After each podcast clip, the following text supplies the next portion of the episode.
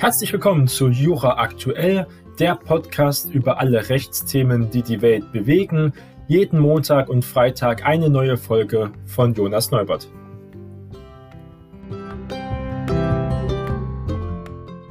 Heute ist Montag, der 14. Juni und wir reden über zwei Themen. Zuerst gibt es zahlreiche neue Gesetze, die vom Bundestag beschlossen wurden. Wir gucken uns die Neuregelungen ein wenig genauer an und dann hat der BGH viele Verurteilungen gefällt, und zwar bezüglich Mord. Und zwar geht es darum, ob diese rechtskräftig sind oder nicht. Aber beginnen wir erstmal mit dem Bundestag, also ein bisschen aus der rechtspolitischen Seite. Und es gab viele Reformen, zum Beispiel eine Pflegereform, aber auch das Lieferkettengesetz, Reform des Patentrechts, Gesetz gegen Steueroasen, Mindestanteil von Frauen in Vorständen, Reisesicherungsfonds höhere Tabaksteuern, aber auch mehr Verbraucherschutz bei Kaffeefahrten zum Beispiel oder auch auf Online-Marktplätzen wie von Amazon und Co. Der Bundestag hat also am vergangenen Donnerstag, aber auch am Freitag zahlreiche Gesetze beschlossen. Und einmal kann man da klar die Brao-Reform sehen. Und der Bundestag hat das am Donnerstag beschlossen. Und zwar geht es um das anwaltliche Berufsrecht. Und das ist ja die Brao. Und da gab es jetzt eine neue Reform. Mit der Annahme des Gesetzentwurfs wurde das Recht der Berufsausübungsgesellschaften in der Bundesrechtsanwaltsverordnung, der An Patentanwaltsordnung und auch dem Steuerberatungsgesetz umfassend neu geregelt.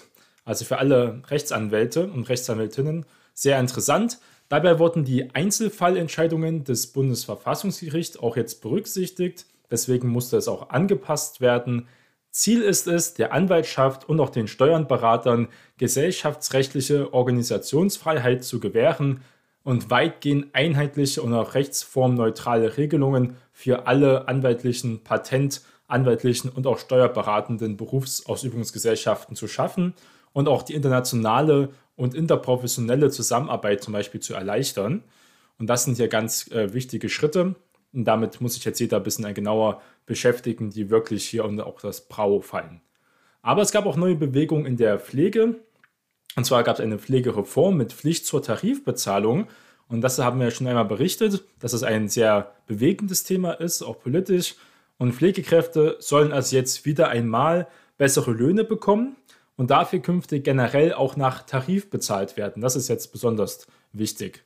Das sieht jedenfalls eine Pflegereform von Gesundheitsminister Jens Spahn von der CDU vor, die der Bundestag am vergangenen Freitag mit den Stimmen der Großen Koalition beschlossen hat. Greifen soll dies ab September 2022 aber erst. Zugleich sollen Pflegebedürftige von Zuzahlungen im Heim auch entlastet werden. Dafür sollen sie ab Januar 2022 auch Zuschläge bekommen, die den Eigenanteil für die reine Pflege senken. Das ist wichtig, weil oft eine Pflege extrem kostenintensiv ist und dann auch das Vermögen von den zu Pflegenden ganz klar äh, minimiert.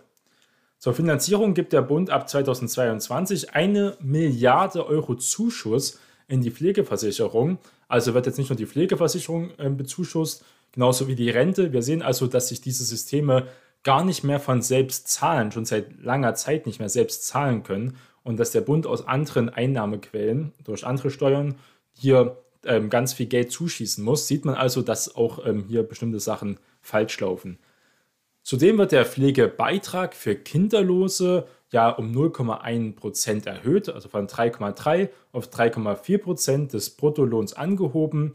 Und das ist halt der Beitrag von den Menschen, die, besser gesagt, man muss es anders umdrehen, Leute, die Kinder haben, werden also hier ganz leicht entlastet oder nicht mehr belastet. Und das ist ja auch nur folgerichtig, weil umso mehr Kinder es ja in Deutschland gibt, umso besser wäre ja auch zum Beispiel unsere Pflegeversicherung ausgestattet mit liquiden Mitteln.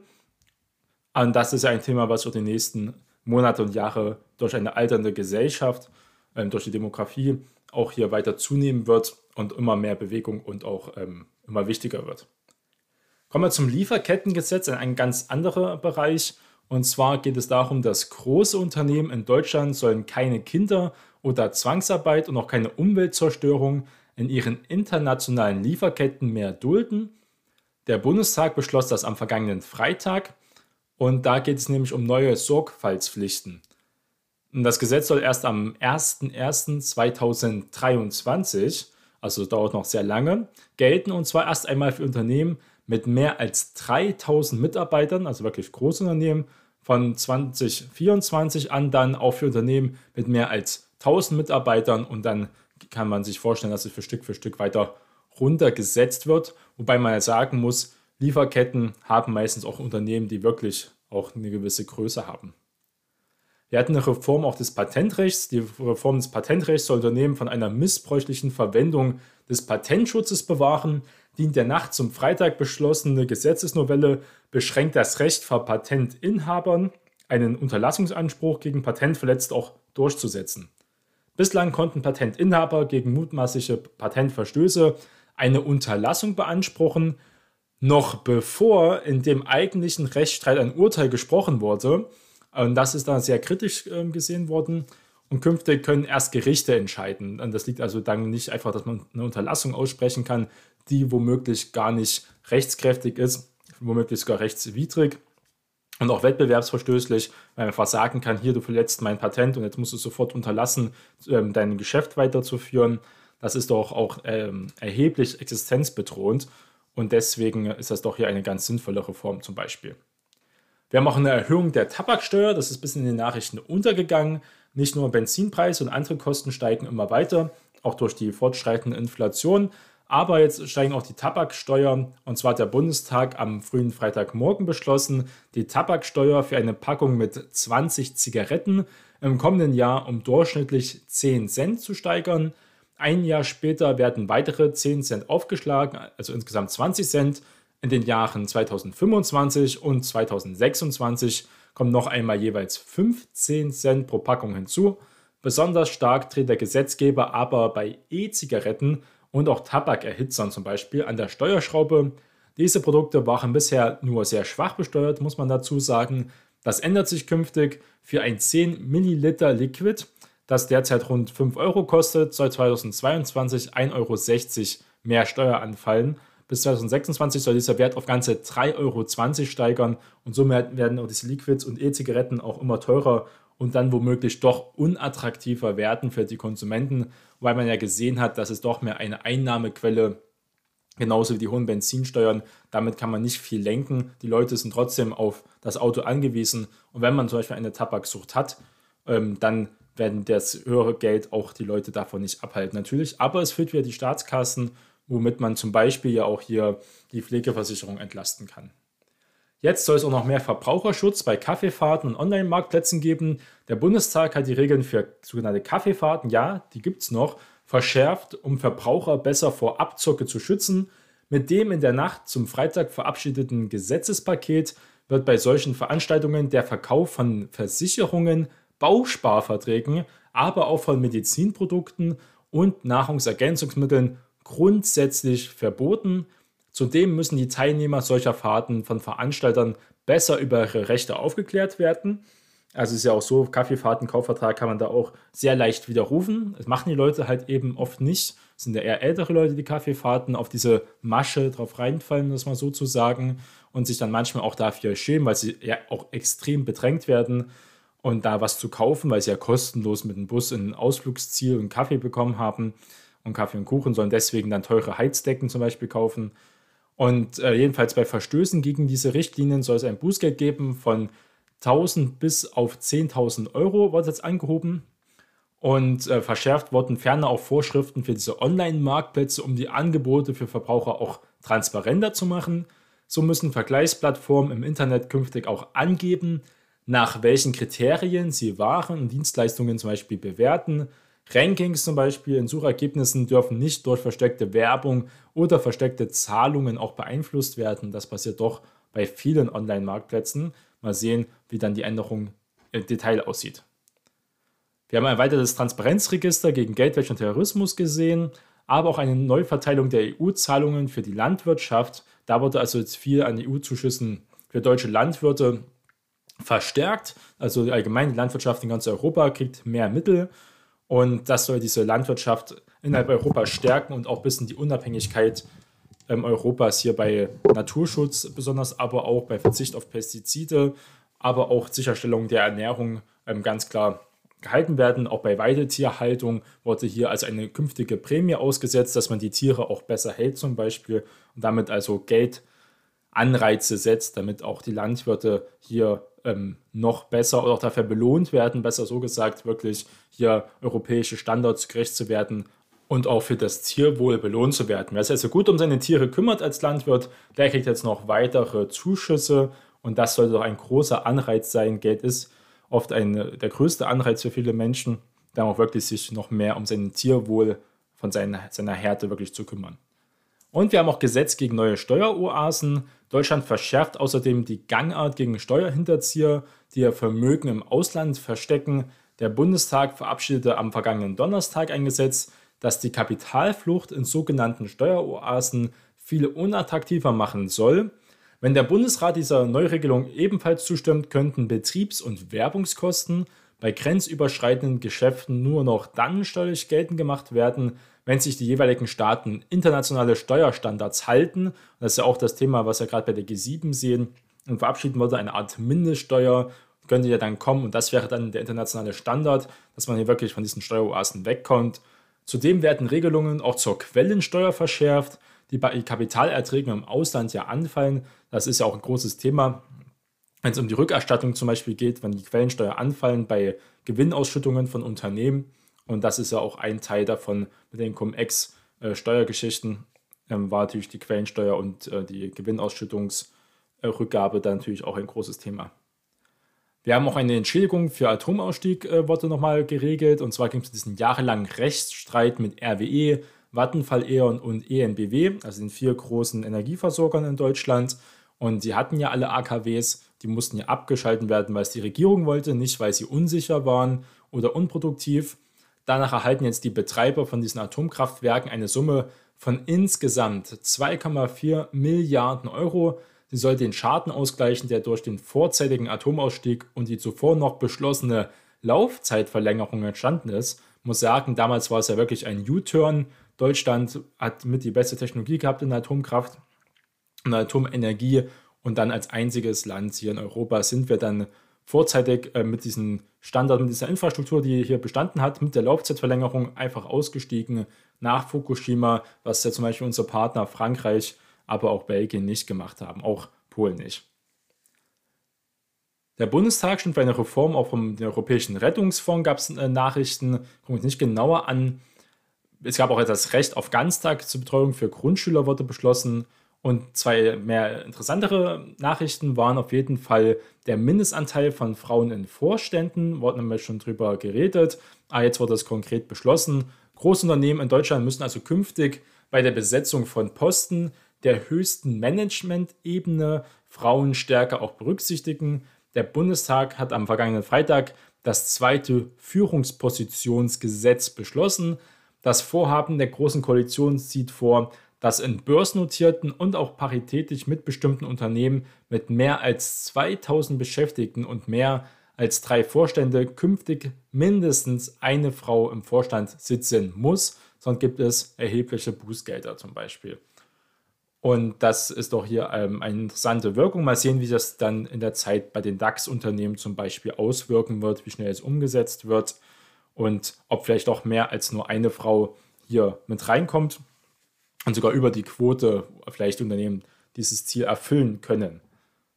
Und zum Abschluss gibt es einen neuen Fonds zur Absicherung von Pauschalreisen.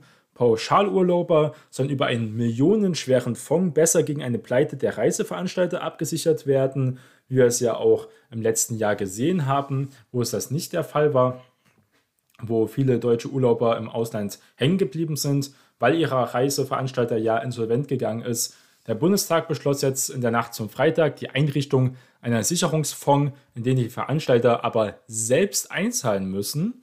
Also wie bei den Banken etwa, dass sie selbst Rücklagen auch wirklich bilden müssen. Hintergrund ist die ja Insolvenz dieses Reisekonzerns Thomas Cook im September 2019. Die Versicherung hatte damals nur einen Bruchteil der Kosten ja ersetzt, weshalb ja schließlich der Staat wie immer meistens einsprang und natürlich wieder Millionen ausgeben musste, und das soll damit verhindert werden, dass nicht der Staat immer einspringt, sondern auch die Reisekonzerne und besonders die Urlauber für Pauschalreisen abgesichert sind und auch das finanziert ist. Also doch einige Neuregelungen entstanden, viele untergegangen, aber ihr habt jetzt von allen ein wenig mal ein bisschen genauer gehört. Und das zweite Thema geht es um den BGH und der BGH hat jetzt mehrere Verurteilungen wegen Mordes bestätigt. Der Bundesgerichtshof hat nämlich mehrere Verurteilungen zu lebenslangen Freiheitsstrafen wegen Mordes hier bestätigt vor Gericht. Das ist wichtig, weil die lebenslange Freiheitsstrafe ist ja die härteste Strafe, die man in Deutschland erhalten kann. Und zwar der erste Fall geht es um eine Geschäftspartnerin wegen Zahlungsforderung getötet. Ein zur Tatzeit 50-jähriger Gastronom tötete im Niederpark damals seine 29-jährige Geschäftspartnerin mit einer Vielzahl von Messerstichen unter Ausnutzung, sehr wichtig, Mordmerkmale ihrer Arg- und Wehrlosigkeit. Die Tat beginn, äh, beging er hier, um sich von der Zahlungsforderung des Tatopfers zu befreien, also auch noch wegen des Geldes. Das Landgericht Frankfurt am Main verurteilte ihn wegen Mordes zu einer lebenslangen Freiheitsstrafe als Gesamtstrafe. Der Angeklagte hatte zuvor bundesweite Aufmerksamkeit erlangt, weil er wahrheitswidrig behauptet hatte, in der Silvesternacht 2016-2017 so ein genannter Sexmob aus jungen arabischstämmigen Asylsuchenden in einer von ihm geführten Bar in Frankfurt am Main auffällig geworden und habe auch Frauen belästigt zum Beispiel. Der BGH hat die Revision im Einklang mit dem Antrag des Generalbundesanwalts durch einstimmigen Beschluss auch verworfen und damit ist es auch rechtskräftig geworden. Die Revision ist also in diesem Fall gescheitert. Und sieht man einmal, ähm, dieses Thema ist also jetzt hier erstmal ad acta gelegt worden. Dann gab es einen Mord mit einem Cricketschläger wegen einer beschädigten Ehre. Und zwar geht es hier auch um einen ähm, Staatsangehörigen, aber nicht von Deutschland, sondern von Afghanistan. Und er flüchtete im Oktober 2015 nach Deutschland. Seine Ehefrau, das Tatopfer und auch die fünf gemeinsamen Kinder zogen drei Jahre später nach, als es zwischen den Eheleuten zu Spannungen kam und die Ehefrau äußerte, sich trennen zu wollen, misshandelte der Angeklagte sie wiederholt, sodass sie nach vorübergehenden Aufenthalten in Frauenhäusern eine eigene Wohnung bekommen hat. Und im Juli 2020 suchte der Angeklagte sie aber dort auf. Nachdem sich die fünf Kinder auf sein Geheiß ins Wohnzimmer begeben hatten, schlug er im angrenzenden Kinderzimmer seine Ehefrau mit dem mitgebrachten Cricketschläger. Das Opfer litt ein schweres Schädel-Hirntrauma, an dem es trotz umgehender intensivmedizinischer Versorgung einige Tage später im Krankenhaus verstarb. Nach seiner Vorstellung, die von dem in der Volksgruppe der Pashtunen verbreiteten traditionellen Wertbild geprägt war, hatte er das Recht, durch die Tötung der Ehefrau die durch die einseitige Trennung beschädigte Ehre von ihm und auch seiner Familie wiederherzustellen. Das sieht aber hier der BGH ganz anders und hat auch hier die Revision auf jeden Fall verworfen und damit ist er auch rechtskräftig hier des Mordes schuldes und damit auch der lebenslangen Freiheitsstrafe in diesem Fall. Das Landgericht Oldenburg sprach den 38-Jährigen des Mordes hier also schuldig zur lebenslangen Freiheitsstrafe und die Mordmerkmale nochmal zur Begründung waren hier die niedrigen Beweggründe.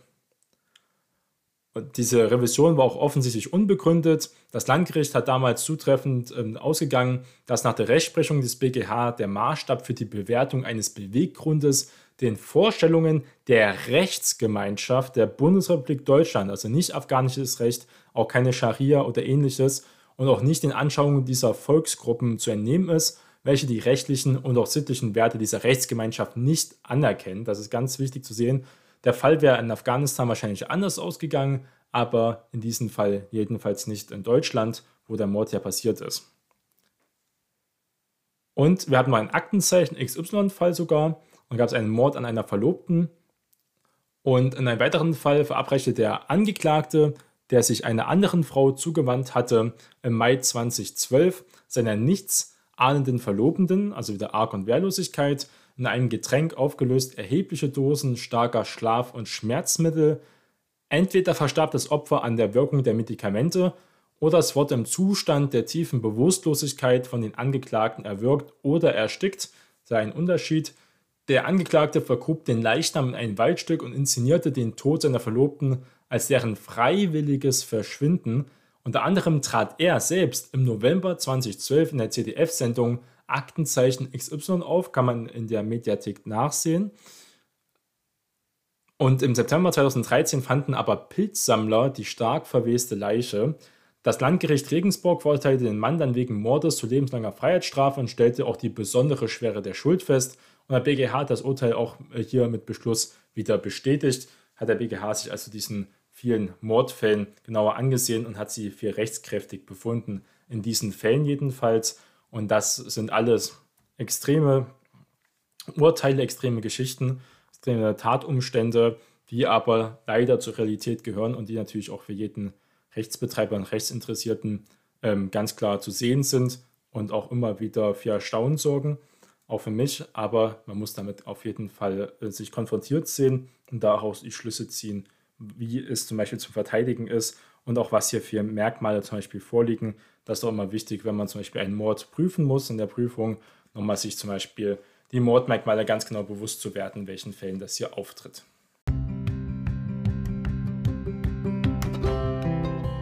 Das war die heutige Jura aktuell Folge. Bleiben Sie neugierig. Bis zum nächsten Mal. Ihr Jonas Neubert.